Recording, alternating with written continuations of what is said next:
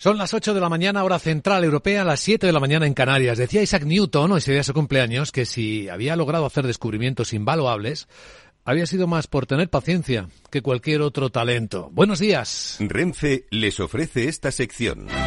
En una hora, en cuanto abran las bolsas de Europa, lo van a hacer con subidas suaves, pequeño rebote que ya van apuntando los futuros del Eurostox. En torno a las dos décimas viene subiendo en los 3.901. También vienen subiendo dos décimas los futuros del mercado americano, que anoche volvió, estrenó el año Wall Street con ligeras caídas. Bueno, ahora rebota con ligeras subidas, 7-8 puntos, el SP en 3.853. El futuro del IBEX empieza a negociarse ahora mismo prácticamente plano, no parece tener energía para el rebote. Ni seis puntos sube, no es ni una décima, está en 8.385 puntos. Hoy que todos leeremos con atención las actas de la última reunión de la Reserva Federal de Estados Unidos, intentando ver señales de cómo serán de fuertes y largas las próximas subidas de tipos de interés. Porque todavía quedan, porque la inflación sigue alta, aunque se vayan moderando en sus tasas máximas.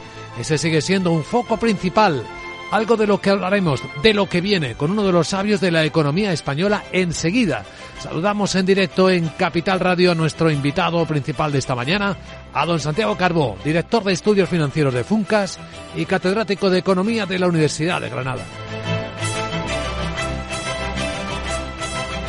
Capital, la Bolsa y la Vida, con Luis Vicente Muñoz. Y tras él entraremos en la gran tertulia de la economía, hoy con Gonzalo Garnica, Rubén García Quismondo, Rafael Ramiro, hasta el momento de apertura de los mercados europeos.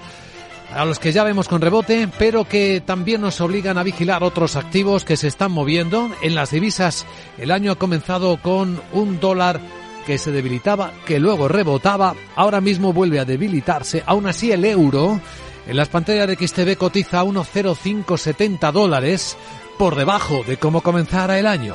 Por debajo también está el precio del petróleo, bajando en torno a medio punto porcentual el West Texas americano a 76 dólares y medio. El Brent del Mar del Norte aquí en Londres está en 81,70. Y es llamativo como la onza de oro ha empezado bastante bien el año, está subiendo a 1855.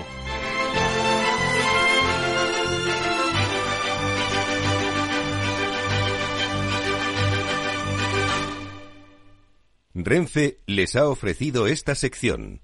Lauri, decidido. La despedida la hacemos en Gandía. Prepara el bikini. Lauri, que en Gandía vive el ex de Jesse. Que nos vamos a Málaga. Lauri, que no. Que dan mal tiempo. A Bilbao. Pinchos y party. Lauri, una cosita. Que al final es despedida conjunta. Te hago administradora del grupo que no puedo más. En Renfe tenemos más de 1500 destinos para que siempre puedas llegar a donde quieras llegar. Nadie te da más. No todos los trenes son como Renfe. Renfe, tu tren.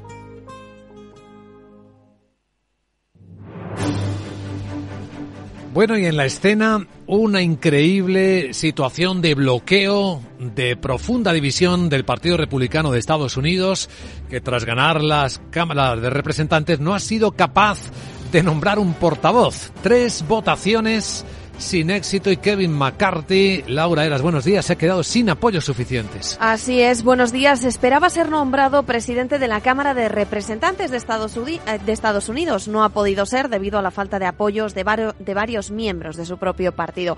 En una votación celebrada ayer martes para acceder al cargo que hasta ahora ha ocupado la demócrata Nancy Pelosi, McCarthy necesitaba 218 votos, pero se quedó solo en los 202.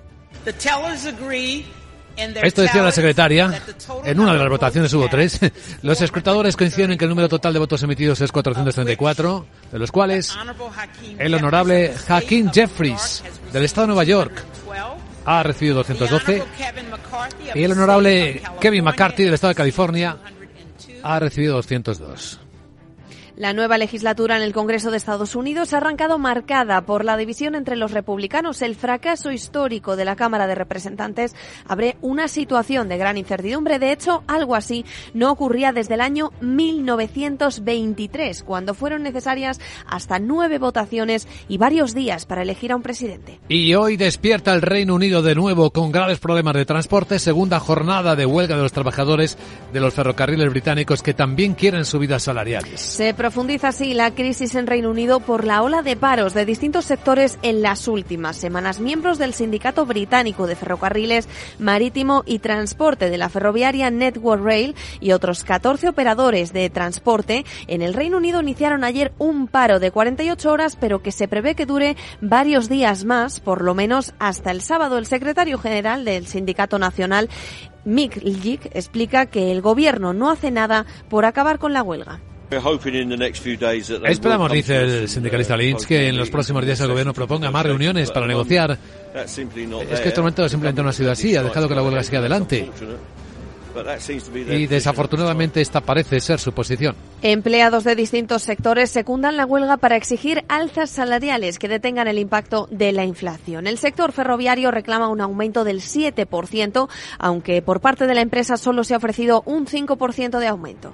Por lo demás, eh, en España el Ministerio de Transición Ecológica ha creado una unidad de medidas antifraude para controlar los fondos europeos. El ministro de Transición Ecológica ha dictado una orden para crear en su seno una unidad de medidas antifraudes con el objetivo de controlar los proyectos asociados a los fondos Next Generation. La nueva unidad eh, se reunirá cada tres meses y tendrá entre sus funciones la de proponer la creación de un sistema de controles que permita conocer e informar de, todos las, de todas las acciones realizadas y un recuerdo, falleció anoche Nicolás Redondo, el ex líder sindical de UGT a los 95 años de edad. Le recordaremos seguro en la gran tertulia de la economía. Le haremos un homenaje, un recuerdo a un hombre, un actor principal en la transición democrática española. Y en la agenda del miércoles, ¿qué más cosas tenemos? A la voz, buenos días. Buenos días Luis Vicente. He visto que en Twitter es tendencia que Tamara Falcó ha vuelto con su novio. No me sí, digas. sí, No. el que le fue infiel. No. Esto me lleva a pensar que a las personas le importa más un buen cotilleo que la economía porque hoy se publican las actas de la última reunión de la Reserva Federal en Estados Unidos, pero no son tendencia en ningún sitio. Me da que pensar y te dejo pensando a ti también. Ay, madre. Mientras te sigo contando la agenda, en Estados Unidos se conocerá el índice Redbook de ventas minoristas. Este miércoles es día de publicación de PMI del sector servicios y compuesto de diciembre. Además, Alemania publica el índice de precios de importación de noviembre y emite deuda a dos años. Desde Francia llegará el IPC de diciembre y el índice de confianza del consumidor del mismo mes. En el Reino Unido, se divulgan datos de concesión de hipotecas y préstamos. Chao.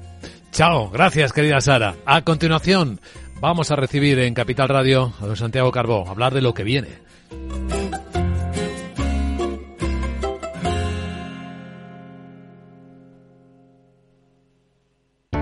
Para personas inquietas, Capital Radio. MSX International, empresa de automoción y movilidad, les ofrece la información del tráfico.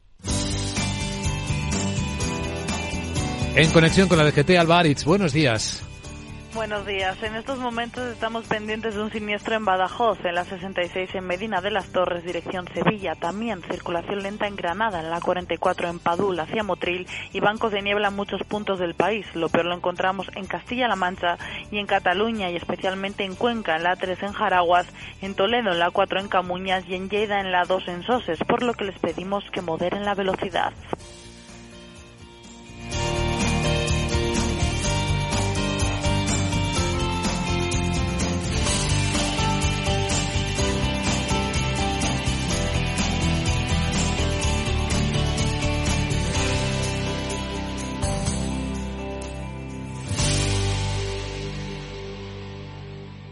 MSX International, empresa líder del sector de la automoción, les ha ofrecido la información del tráfico y les desea cautela con sus vehículos. Capital Radio. Escucha lo que viene.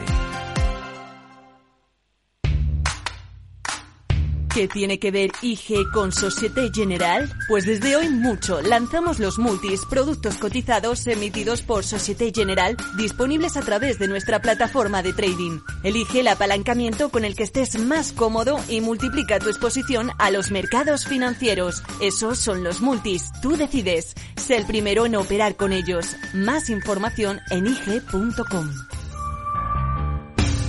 Los productos cotizados son instrumentos financieros complejos. Operar con estos productos implica un alto riesgo de perder el dinero rápidamente. En tiempos de incertidumbre, nuestra fortaleza es la estabilidad. En Nordea, pensamos que el equilibrio, la fiabilidad y la experiencia importan. Nuestra estrategia Stable Return muestra un sólido comportamiento en el largo plazo para sus inversiones. Invierta en estabilidad. Invierta en tranquilidad. Descubra más en nordea.es.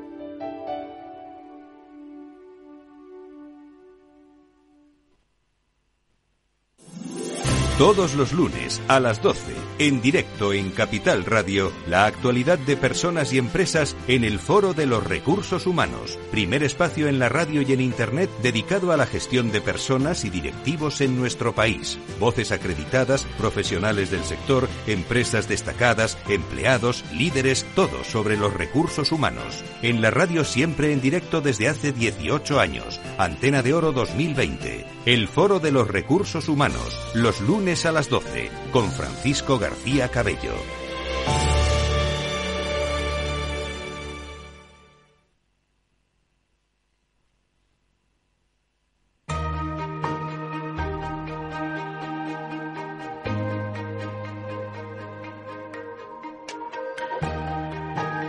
La entrevista capital. Luis Vicente Muñoz.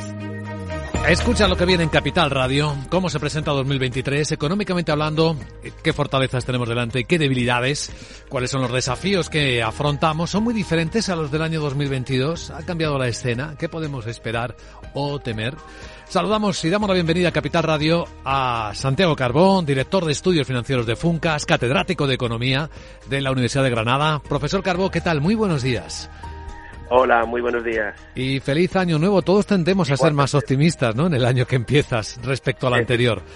Efectivamente. Pero económicamente, económicamente tenemos, eh, si somos realistas, expectativas de mejorar 2022. Bueno, no va a ser un año fácil para, para mejorar. Yo creo que eh, mejorar al final es tener una tasa de crecimiento importante, de productividad, de que podamos todos tener una mejor situación que la que teníamos no solamente el año pasado, sino probablemente hace, hace más tiempo, ¿no? Y, sí que tenemos una capacidad para resistir, para que no se nos derrumbe probablemente el mercado de trabajo como ocurría hace 10 años o 12 años, pero, pero por dónde va a ir el crecimiento, por dónde van a ir esas claves para, para aumentar el bienestar, eso sí que es una gran incógnita, porque yo creo que hace años que, que probablemente no, no hemos tomado el rumbo adecuado para, sea un país mucho más competitivo, mucho más productivo y que aumente la renta per cápita real, que es lo que nos debería importar. Sí, imagino que usted vio como ayer en el ranking global que elabora una firma británica, España, la economía española está en el puesto 16, México acaba de adelantar también a España, en realidad llevamos 15 años sin mejorar nada nuestra renta, nuestro PIB per cápita. Eh, efectivamente, yo creo que esa debería ser casi ya em, o, debería ser el indicador que deberíamos estar mirando continuamente, ¿no? Eh, yo creo que se han logrado muchas cosas eh, como país, eh, como sociedad, pero claro, no estamos logrando avanzar en, en, lo que es el crecimiento de la actividad económica, en el crecimiento de la riqueza, y eso mm, es, es, preocupante, ¿no? No que nos pase en determinados países que crecen más, sino que nosotros no seamos capaces de, aumentar nuestro nivel. Al, final, a lo mejor otros países nos pueden pasar y, y no debe ser un, drama. Lo que sí que debe, debería ser muy preocupante es que eh, nuestra renta per cápita real pues realmente lleva estancada demasiado tiempo y sería bueno que se tomaran medidas para, para realmente eh, hacer crecer el país, aumentar la productividad, que es algo muy importante, y, y, de esa manera pues es que todo va, todo va a venir encajado, es decir, vamos a crecer más, vamos a tener más bienestar todo, pero por ejemplo la deuda que tenemos ahora, la deuda pública va a pesar menos si crecemos más también, porque vamos a ser capaces de pagarla mejor, ¿no? Aquí estamos obligados a ser críticos y constructivos al mismo tiempo, porque eh, pensar que España era la octava economía del mundo y la 16, pues debe darnos una pista de que efectivamente algo no estamos haciendo bien como país. ¿Dónde están los obstáculos que están, a su juicio, profesor Carbón, limitando la potencialidad de España para mejorar su productividad? ¿Dónde está el problema? Bueno, yo creo que hay, hay diferentes aspectos que, que, yo creo que hay que considerar, ¿no? Eh, desde luego, probablemente no tenemos el mejor sistema de incentivos, ¿no? El sistema de incentivos es, bueno, pues que las personas quieran formarse mejor, que las personas eh, quieran buscar un mejor trabajo, es decir, que tengan el incentivo para hacerlo. Decir, que no, y que no busquen pues una, una solución más fácil para sus vidas, ¿no? Incentivos también para que los, las empresas pues puedan invertir más, puedan creer más en sus empresas y en un entorno más amigable para ellas, ¿no? Y que, y, que, y que traiga capital extranjero. Eso también, pues probablemente ahí se puede hacer muchas cosas, ¿no? Luego todo el mundo culpamos a veces con más razón, otras con menos, pues el papel de la administración pública, el peso que tiene, eh, su eficiencia, la falta de digitalización suficiente. Eh, son muchísimas cosas las que, las que inciden. Hay otras cosas que hemos mejorado. Por ejemplo, pues todos eh, vimos con ojo crítico la reforma del mercado laboral y por ahora, pues no es que esté teniendo resultados maravillosos, pero pero desde luego el mercado de trabajo ha vuelto a resistir en un año muy difícil, ¿no? Pero, pero yo creo que, que, aquí la clave es volver a tener la mordiente que el país tenía, es decir, empresas, ciudadanos, eh, para que realmente eh, entre todos contribuyamos a un crecimiento mayor y para eso hay que, generar una serie de incentivos desde las leyes, las normas, eh, etcétera, y para atraer capital interior y capital exterior, es decir, extranjero. En esta escena em, hay un elemento que las empresas y muchos observadores llaman la atención sobre la evolución de España en los últimos años y particularmente en los dos últimos.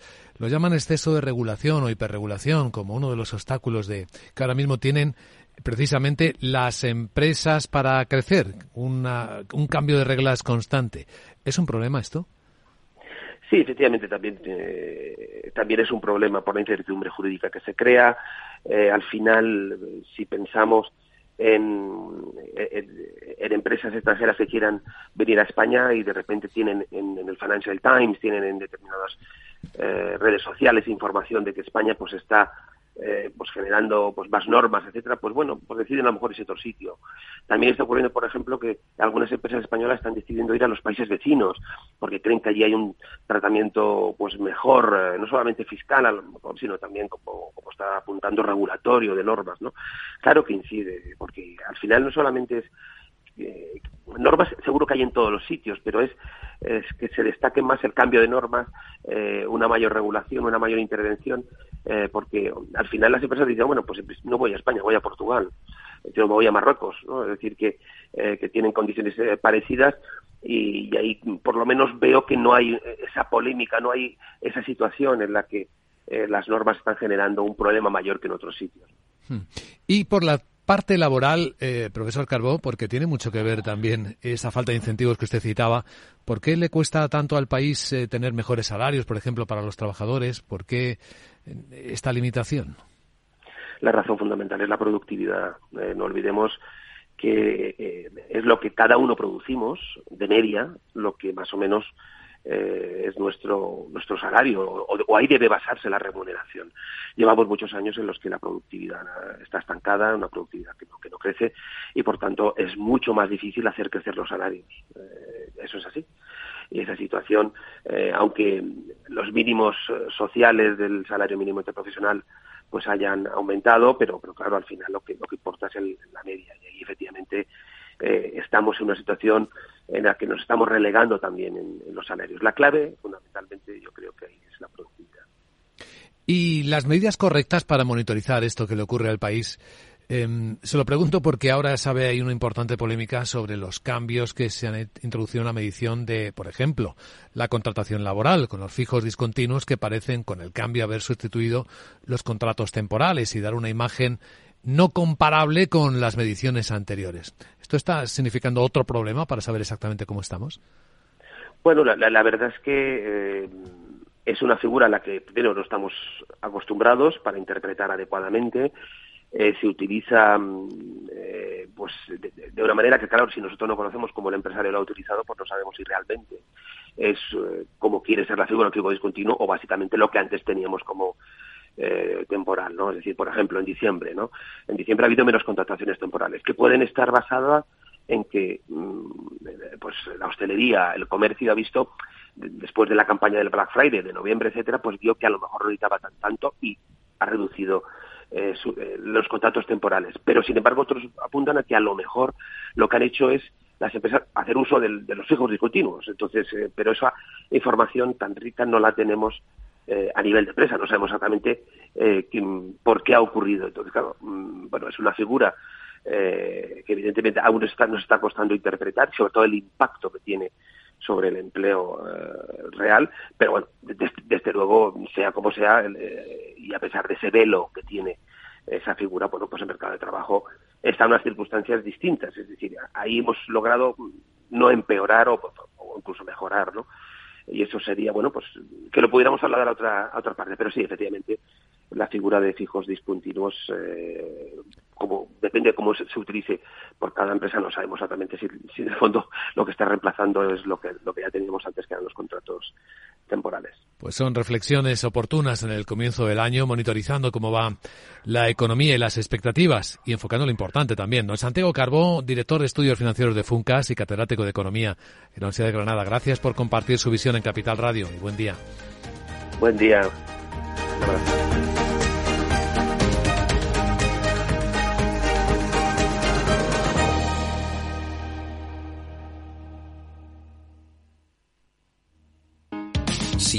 Da por cambiar de banco, Santander te lo pone fácil. Hacerte cliente es tan sencillo y rápido que lo puedes hacer estés donde estés, que para algo es una cuenta online. Y además, te llevas 150 euros si traes tu nómina antes del 2 de diciembre. Consulta condiciones en bancosantander.es. Santander, por ti, los primeros. Pa, pa, para, pa. ¿Busca una plataforma de trading potente? Con CMC Markets tendrá herramientas de trading de nivel institucional en sus manos, con más de 115 indicadores técnicos, osciladores, agenda macro, análisis fundamental de Morningstar. Descubra todo lo que necesita nuestra plataforma de manera gratuita. Opere con el mejor. Pruébelo sin compromiso con una cuenta demo. Entre en cmcmarkets.es o llame al 911 140 700. CMC Markets. Más de 30 años siendo su broker online de confianza. Los CFD son instrumentos complejos y están asociados a un riesgo elevado de perder dinero rápidamente debido al apalancamiento. El 78% de las cuentas de inversores minoristas pierden dinero en la comercialización con CFDs con este proveedor. Debe considerar si comprende el funcionamiento de los CFDs y si puede permitirse asumir un riesgo elevado de perder su dinero.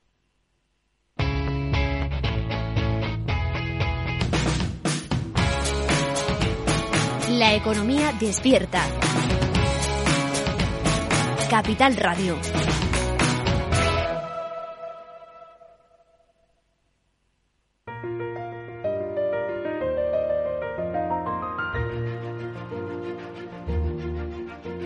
En Capital Radio comienza la gran tertulia de la economía con Luis Vicente Muñoz.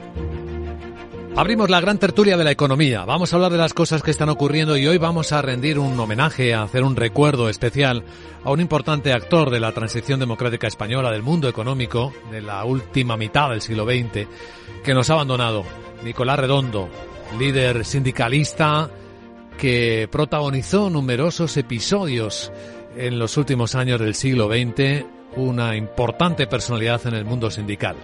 Y para ello hemos invitado especialmente hoy a nuestra gran tertulia de la economía a su biógrafo, al colega, al periodista que escribió junto a Rodolfo Serrano el libro Nicolás Redondo, UGT, el Sindicato Socialista, que es Mariano Guindal. Querido Mariano, muy buenos días, ¿cómo estás? Muy buenos días, Luis Vicente. Pues estoy triste porque con Nicolás Redondo terminamos siendo muy buenos amigos. Es una persona si yo tengo que destacar algo de él, es que era una persona muy noble, muy noble, y uno terminaba queriéndole, ¿no? Entonces, aunque, bueno, pues la vida tenía 92 años y, y era lógico que hubiese el desenlace, pero pero triste, triste por la muerte del amigo. Bueno, le conoció muy bien también Gonzalo Garnica, hoy es consultor empresarial durante largos años dirigiendo la comunicación en COE. Hola Gonzalo, buenos días, ¿cómo estás? Eh, pues hola eh, Luis Vicente y también un saludo a Mariano Guindal y un fuerte abrazo, Mariano. ¿eh? Muchas gracias Gonzalo. Y... Qué batallas aquellas, ¿cómo pasa el tiempo? ¿Cómo pasa el tiempo? Sí. Vamos, ¿quién fue Nicolás Redondo? Nicolás, Nicolás Redondo fue... Nicolás Cuevas y Marcelino Camacho fueron la, realmente los que hicieron toda la transición sindical en España que fue tan importante como la política. ¿eh? Los que institucionalizaron el diálogo social, seguramente. Sí, bueno, eh, eh, yo creo que sobre todo fueron por parte de COE, Carlos Ferrer Salá, que era el presidente, y Cuevas, que era el secretario general en aquel momento, que era un poco el cerebro empresarial de la operación, y por parte sindical, sobre todo, Nicolás Redondo y la UGT, porque el, las comisiones obreras en manos de Marcelino Camacho estaba más en otra historia, ¿no? De hecho, los grandes acuerdos que dieron lugar a toda la legislación laboral de la democracia y que se pasó pues de un sistema dictatorial y paternalista como era el franquista a un sistema libre y democrático en relaciones laborales, pues fueron acuerdos que firmó la COE con la UGT y no firmó comisiones obreras. El acuerdo marco interconfederal, el acuerdo básico interconfederal, el acuerdo económico y social. Eh, eh, realmente de todos aquellos acuerdos, el único que firmó comisiones obreras fue el Acuerdo Nacional de Empleo eh, unos meses después del golpe de Estado de Tejero y acuciado por el hecho de que estaba eh, ahí una posibilidad de involución eh, hacia la dictadura otra vez, ¿no? pero vamos, fue Nicolás Redondo, como sabes, el gran, desde la parte sindical, el gran modernizador de las relaciones laborales de este país. Dejadme saludar que también están en la tertulia hoy Rafael Ramiro, que es profesor de ICADE Business School de la Universidad Pontificia Comillas. Profesor, buenos días. Buenos días. Aquí aprendiendo mucho, la verdad da gusto estar con personas que te dan una perspectiva de cosas que nosotros hemos visto por la tele, pero yo tengo que decir que, que no, la no las llega a entender. No, las llegaste a vivir tan de cerca, porque eres joven. Rubén García Quismondo también está con nosotros, es socio director de Cuaval Abogados y Economistas. ¿Cómo está Rubén? Buenos días. Hola, buenos días. Bien, bien. Feliz año a todos y siento la, la noticia Nicolás Redondo, pero yo, al igual que Rafael, lo he visto como espectador, no como partícipe, con lo cual efectivamente interesante. Pues tuvo varios episodios históricos y eh, Mariano Guindal puede recordarlos perfectamente, Nicolás Redondo. Quizás el primero en la historia fue cuando en el Congreso de Suresnes se echó a un lado y apadrinó a Felipe González y Alfonso Guerra para dirigir el Partido Socialista Obrero Español. Después podríamos hablar de que fue el hombre que realmente separó el sindicato del partido, diciendo un sindicato es una cosa, debe ser una cosa diferente a un partido político. Esto generó muchas tensiones en su momento histórico porque estaban muy unidos y luego incluso llegó a protagonizarle una huelga general a un gobierno socialista, algo que parecía un anatema, un famoso 14 de diciembre del año 1988. Fue, y lo planteo así, el hombre que intentó enseñar cómo negociar entre los agentes sociales en la democracia. Estamos dispuestos a negociar siempre, siempre que haga falta empresarios y trabajadores. Excepcionalmente, decíamos, gobierno, empresarios y sindicatos. Jamás, jamás, gobierno, sindicato, empresarios y partidos políticos. Uy, qué diferente suena eso ahora, ¿eh, Mariano? Fíjate que el gran debate, esto lo, lo vive muy en primera persona, eh, era eh, que los sindicatos dejaran de ser la correa de transmisión de los partidos políticos. Decía Gonzalo lo de comisiones obreras y, Marcelino. Eh, Marcelino era comunista y el, el sindicato Comisiones Obreras eh, se convirtió en la correa de transmisión del Partido Comunista. Y, y, le pasaba lo mismo a la UGT. Entonces, romper que los sindicatos fueran sindicatos que defendiesen a trabajadores, votasen a quien votasen. Eso fue un, un paso decisivo en la democracia española y eso se logra o se visualiza en la huelga general del 14 de diciembre de 1988, donde hay un auténtico divorcio entre el sindicato socialista y el Partido Socialista Obrero Español. Nicolás Redondo y Felipe González dejaron de hablarse. Y además ahí el... eh, fue una ruptura de la familia socialista importantísima y muy necesaria. Sí, pero fíjate, Mariano, que la, huelga general del 14 de diciembre del 88, donde eh, se dijo que pararon hasta los relojes, no se hizo, la huelga, no se hizo contra las empresas. Desde eh, entonces no ha habido ninguna eh, de aquellas. Ha habido más, pero sin ese éxito, porque en aquel momento la COE dijo, esta huelga no va contra mí, con lo cual a mí que me registren me da igual. ¿Contra qué iba esa huelga? Pues iba contra un plan de empleo juvenil que se sacó de la manga el presidente de las Juventudes Socialistas, que se llamaba Javier de Paz, instado por el gobierno eh, socialista. Es decir, que era un plan eh, para promover el empleo juvenil del PSOE, que fue contestado por, eh, por la UGT, que se supone que era el sindicato del PSOE. Aunque en el 85, tres años antes ya, había dimitido Nicolás Redondo como diputado del PSOE en señal de protesta por el alargamiento del, del periodo de cálculo de las pensiones, que entonces solamente era de dos años. Ahora es de 25 y se va a alargar más, ¿no? Entonces... Un error de Nicolás Redondo, porque el gobierno socialista Felipe González tenía razón cuando planteó eh, eh, que no se comprasen las, las pensiones, porque eh, tú eh, el último año de tu vida laboral pagabas el máximo y ya te quedaba la pensión máxima. Entonces, ese sistema llevaba al sistema público de pensiones a la quiebra.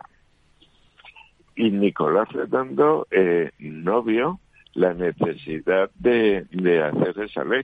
Ahora estamos hablando que para calcular las pensiones se computen 30 años precisamente para que no ocurra el fraude que se estaba produciendo, ¿no?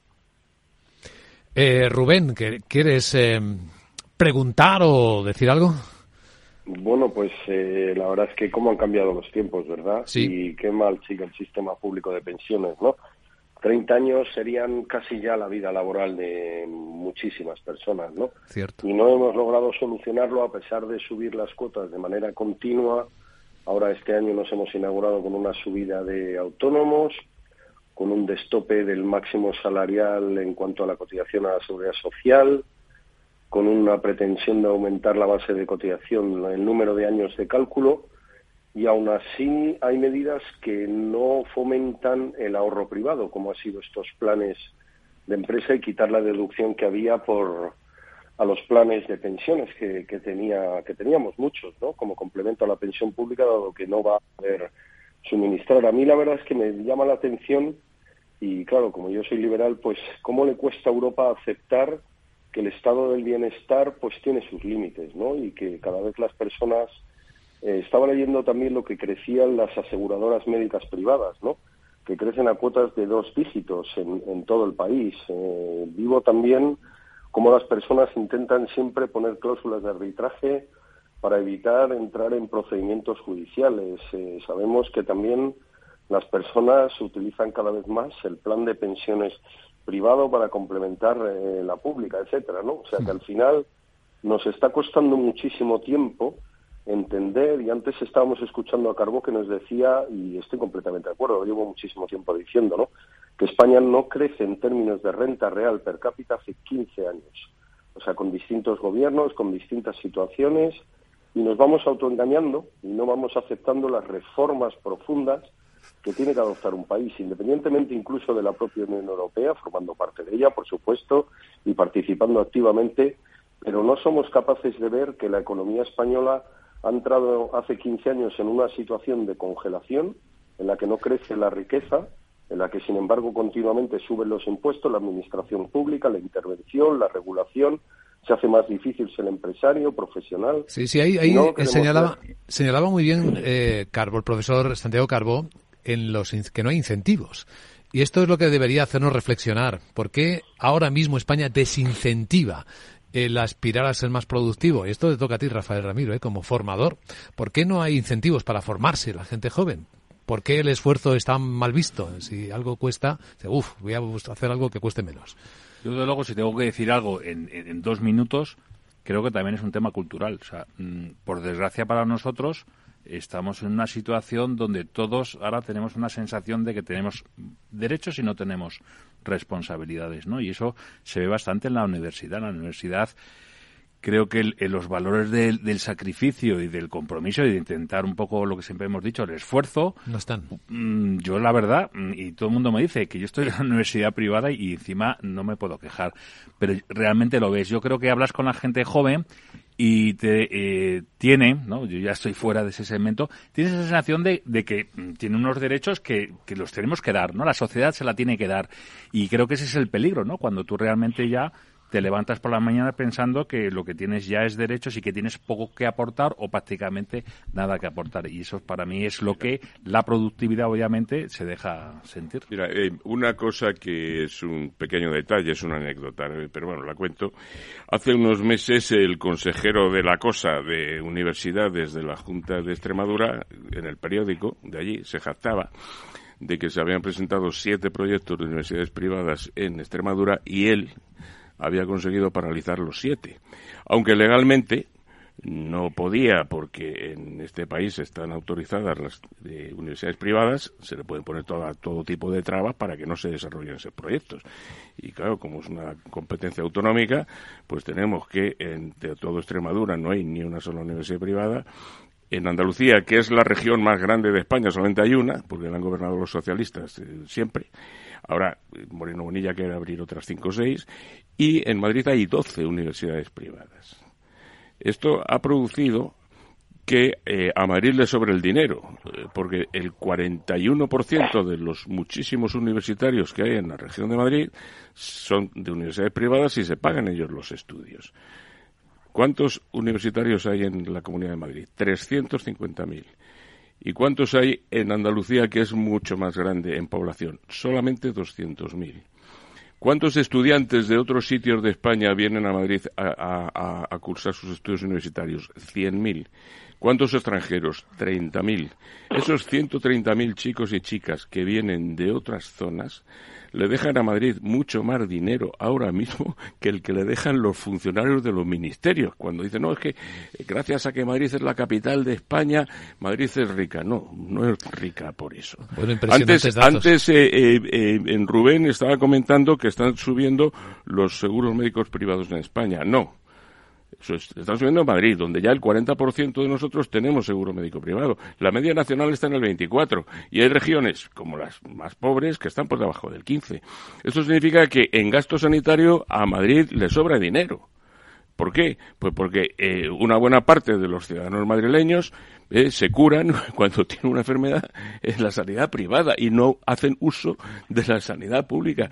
Entonces, claro, entre que la educación en, Madrid es mucho más privada que en el resto y también tiene más sanidad privada que el resto eh, y que son las dos principales prestaciones económicas que hace eh, las comunidades autónomas, Madrid está todo el día bajando el impuesto a todo el mundo. Entonces, muy, muy llamativo. Por cerrar este capítulo también de despedida a Nicolás Redondo y aprovechando que Mariano Guindal, su biógrafo, está aquí con nosotros, Mariano, quería hacerte una, una última pregunta sobre Nicolás Redondo. ¿Por qué ha estado tan callado los últimos años de su vida? ¿Por qué ese silencio de Nicolás Redondo? Ese silencio está porque le llevaba directamente al enfrentamiento con el Partido Socialista. Eh, o sea, para entendernos, Luis Vicente, Nicolás Redondo fue el padre del nuevo socialismo eh, español del siglo XX. Entonces, él podía haber sido el secretario general del PSOE. Eh, en su desme, él se retira, según me declara en el libro, porque él es consciente de que no está preparado para dirigir al Partido Socialista ni a España. Y entonces apuesta por Felipe González y por eh, eh, eh, Guerra, Alfonso Guerra. Cuando después de la huelga general el enfrentamiento había sido tan fuerte que volver si él habla o él da sus opiniones era eh, debilitar y atacar al Partido Socialista. Yo ahora os escuchaba y dice, bueno, con Yolanda Díaz es como volver al pasado, ¿no? O sea, Yolanda eh, es una señora que milita en el Partido Comunista y que vuelve a convertir a comisiones obreras en su correa de transmisión.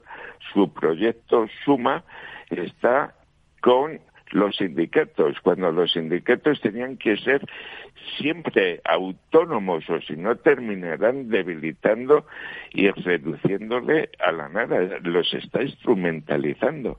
Entonces, Pepe Álvarez está más eh, discreto, intenta eh, evitar eh, los acuerdos tripartitos porque lo que tiene que ver eh, trabajadores y, y, empresarios no tienen que participar el, eh, el gobierno.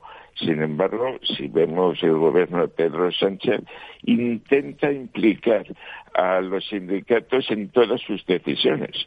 O sea, el acuerdo político que no ha alcanzado eh, en, el Parlamento lo intenta hacer a través de, los sindicatos y, de la COE, cosa que la COE ya roto y ha dicho que eh, los acuerdos están muy bien eh, negociar un pacto salarial eh, con los sindicatos y la patronal, pero no eh, que los sindicatos terminen gobernando España, que es lo que parece que se quiere volver eh, a traer cuando era un tema que ya había sido superado. Un buen análisis. por eso Nicolás no, no, no que mm, se retire a hablar para evitar el que debilitar al Partido Socialista. ¿no? El trabajo hecho durante tantos años pues está volviendo atrás, al pasado.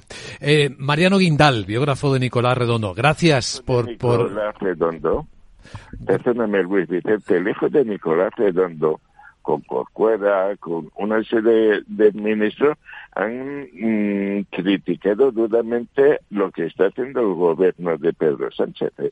Nicolás Redondo Terreros. Un abrazo fuerte, Mariano Guindal. Venga, un abrazo, Luis Vicente. Eh, y eh, feliz, feliz año, nuevo. Lamento la muerte de, de Nico Redondo. Todos lo lamentamos. Estamos en la gran tertulia de la economía en Capital Radio. Los ataques que comprometen los sistemas de información causan daños no solo con brechas de datos y operaciones no confiables, sino también daños físicos en las instalaciones o peor aún, a las personas que dependen de esas instalaciones. Por ello, una seguridad Zero Trust como la ofrecida por Zscaler garantiza la confianza en la red y frena los ataques maliciosos. Descubra más en zscaler.es.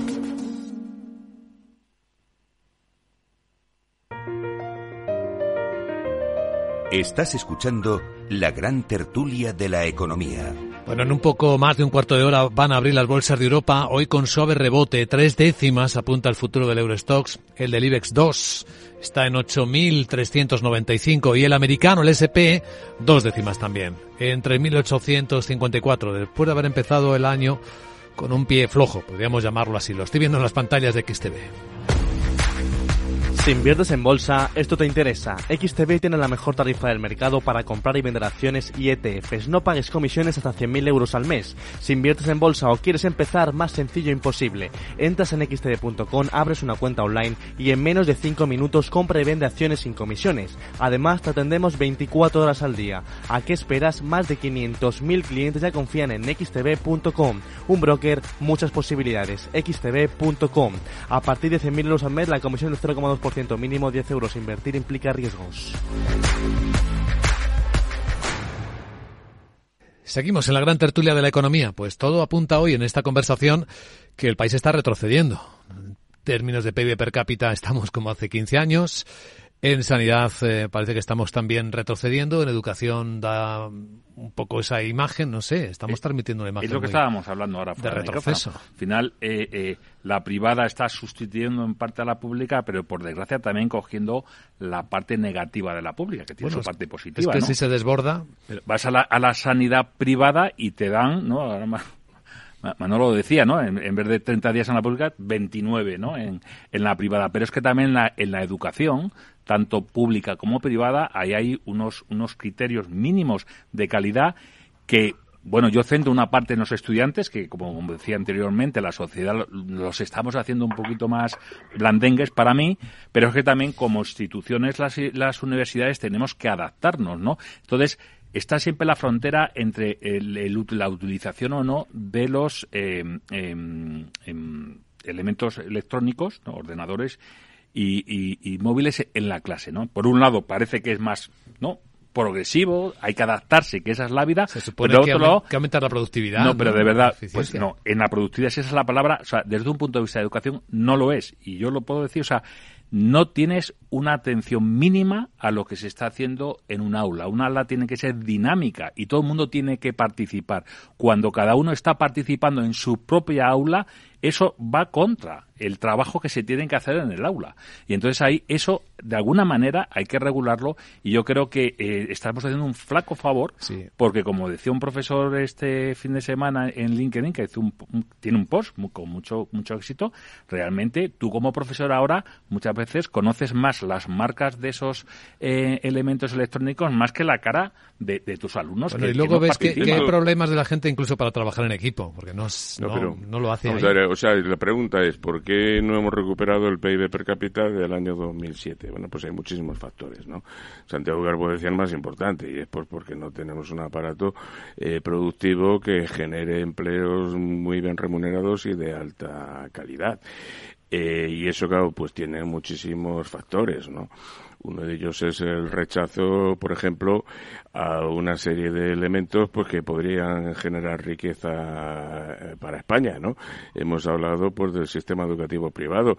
Eh, claro, si yo le digo a mucha gente de este país que los campos de golf es una gran fuente de riqueza para España que está sin explotar, pues se ríen.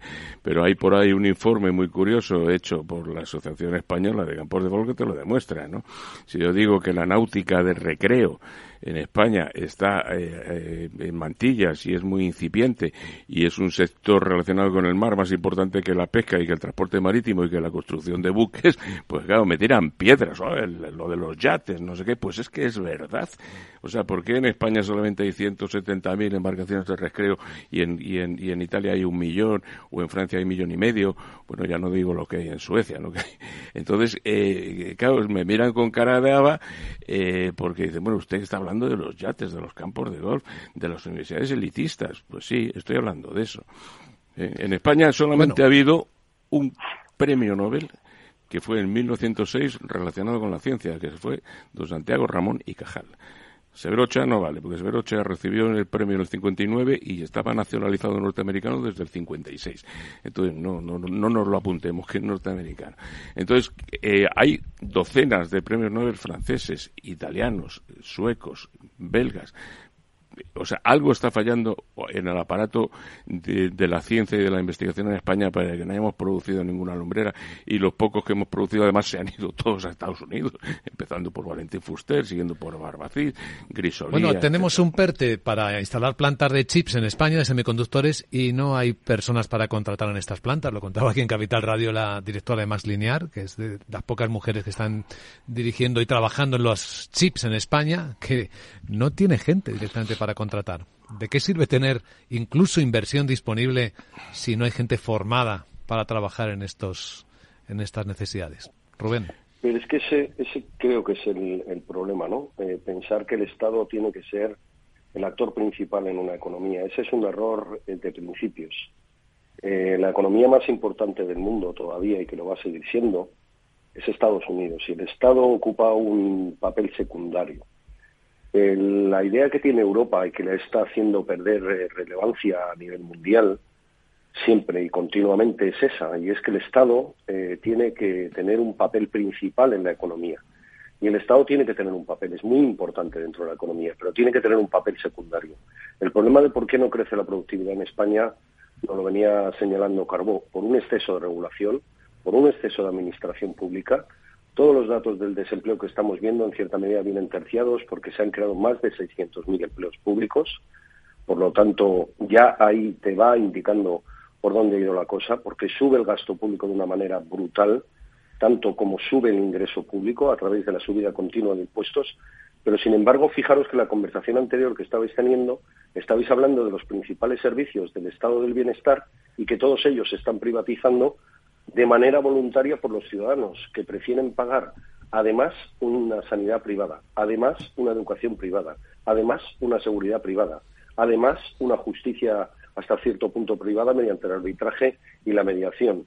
Además, todo, quiere decir, estamos pagando doblemente, eso está haciendo menos productiva la economía española, el aparato público no para de crecer, no hay ningún partido político que realmente haga una declaración como hizo Suecia, por ejemplo, al final de los años 90, cuando ya la economía sueca colapsaba por el hecho de que le habían llevado a un exceso de regulación y de intervención y de aparato público y empezaron a ganar los partidos conservadores y se acabó aquello de la famosa socialdemocracia sueca que luego se fue extendiendo por todos los países escandinavos y que continúa todavía al día de hoy. Estamos confundidos, completamente confundidos. Es una que no debería de haber ningún PERTE, debería de estar el dinero en manos de los empresarios para que ellos pudieran hacer su trabajo, que es invertir. El problema de España es que ser empresario es una desgracia. Pues la gran tertulia de la economía, de nuevo poniendo sobre la mesa los temas importantes. Hoy con Rubén García Quismondo, con Gonzalo Garnica y con Rafael Ramiro. Gracias amigos y buen miércoles. Gracias Luis Vicente. Un abrazo a todos. Buen día. Mario, que eso de que no te da tiempo a pillar el tren. No te preocupes, que lo he mirado y hay un tren cada hora. Así que nada, salsero, duchita fría, cafetito para la resaca y ya te estás viniendo que está tu ahijado y toda su clase esperándote. Niños, saluda al Tito. ¡Tito! En Renfe tenemos la mayor frecuencia de trenes de este país. Nadie te da más. No todos los trenes son como Renfe. Renfe, tu tren.